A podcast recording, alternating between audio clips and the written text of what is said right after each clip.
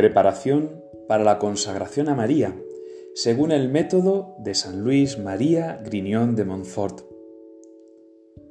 Entregarnos por entero a María para ser todo de Dios. Continuamos en este itinerario preparado por San Luis María Grignion de Montfort para consagrarnos por entero a María. Faltan 27 días para que podamos ser del todo y para siempre de Jesús a través de María. Es verdad que esta consagración ya se realizó en nuestro bautismo, pero nosotros lo que queremos es reafirmarla, reactivarla, como hacernos consciente de lo que es ser cristiano y queremos serlo a través de María, para que a través de ella crezcamos en la vida de gracia y en la entrega a Jesucristo.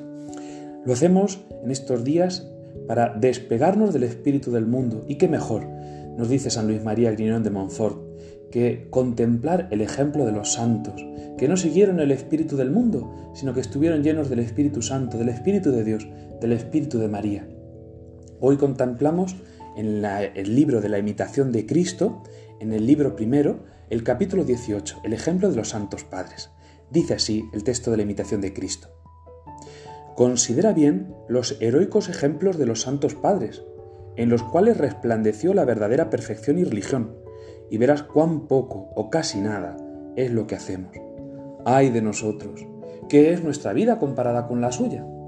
Los santos y amigos de Cristo sirvieron al Señor en hambre y en sed, en frío y desnudez, en trabajos y fatigas, en vigilias y ayunos, en oraciones y santas meditaciones, en persecución y en muchos oprobios.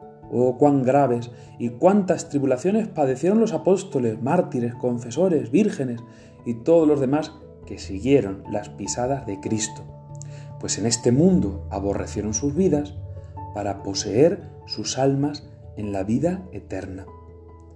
Cuán fuertes peleas pasaron por vencer los vicios, cuán pura y recta intención tuvieron con Dios. De día trabajaban y por la noche se ocupaban en larga oración, y aunque trabajaban, no cesaban en la oración mental. Todo el tiempo lo gastaban bien, las horas les parecían cortas para darse a Dios, y por la gran dulzura de la contemplación se olvidaban de la necesidad del mantenimiento corporal. Renunciaban a todas las riquezas, honras, dignidades, parientes, amigos. Ninguna cosa querían en el mundo, apenas tomaban lo necesario para la vida, y les era pecado servir a su cuerpo aun en las cosas más necesarias, de modo que eran pobres en lo temporal, pero riquísimos en gracia y virtudes. Ajenos eran al mundo, mas muy allegados a Dios, del cual eran familiares y amigos. Hasta aquí un poquito del capítulo de la imitación de Cristo. Nos puede servir, sí, pues para darnos cuenta de qué grandes han sido los santos. Y como nosotros queremos ser santos, pues qué mejor que imitar a ellos. Es verdad que nuestra vida es nada comparada con la de ellos, porque a nosotros nos falta pues no esa mortificación y esos sacrificios que algunas veces podemos admirar, incluso podemos temer. Nos falta un gran amor para sobreponernos a todas las dificultades, al frío, al hambre, a las fatigas y en todo cumplir no solo con nuestros deberes, sino con el obsequio de nuestra vida a Dios. Los santos han sido completamente entregados al amor de Dios. Se sabían infinitamente amados por el amor de Dios y por eso querían corresponder con todas sus fuerzas.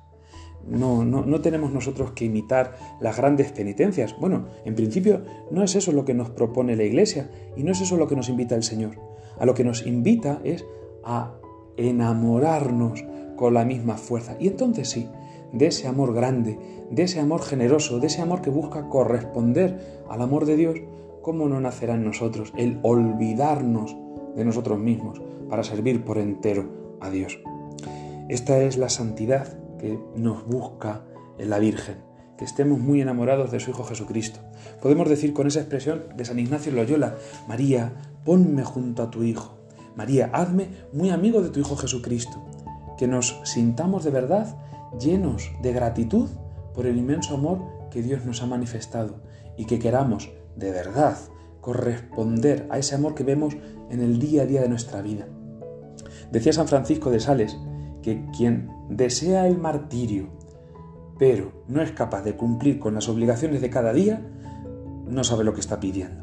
Y es verdad, nosotros a lo mejor podríamos soñar con una santidad pues muy elevada, de vida retirada, de hacer grandes obras de apostolado, pero si no somos capaces de, de, cuidar lo que el mismo Señor nos pone cada día en nuestra familia, en nuestro trabajo, en las obligaciones cotidianas, pues son vanas ilusiones de una santidad un poco hueca. Pidámosle a la Virgen Santísima que nos enamore de su Hijo Jesucristo como lo hicieron los santos, que nos enamore de la santidad. Pidámoslo en este día con el rezo del Santo Rosario, preparando así nuestra consagración. Ojalá que lo hagamos todos los días, la oración pausada, eh, gozosa, contemplativa del Santo Rosario, como una cita entrañable con María Santísima.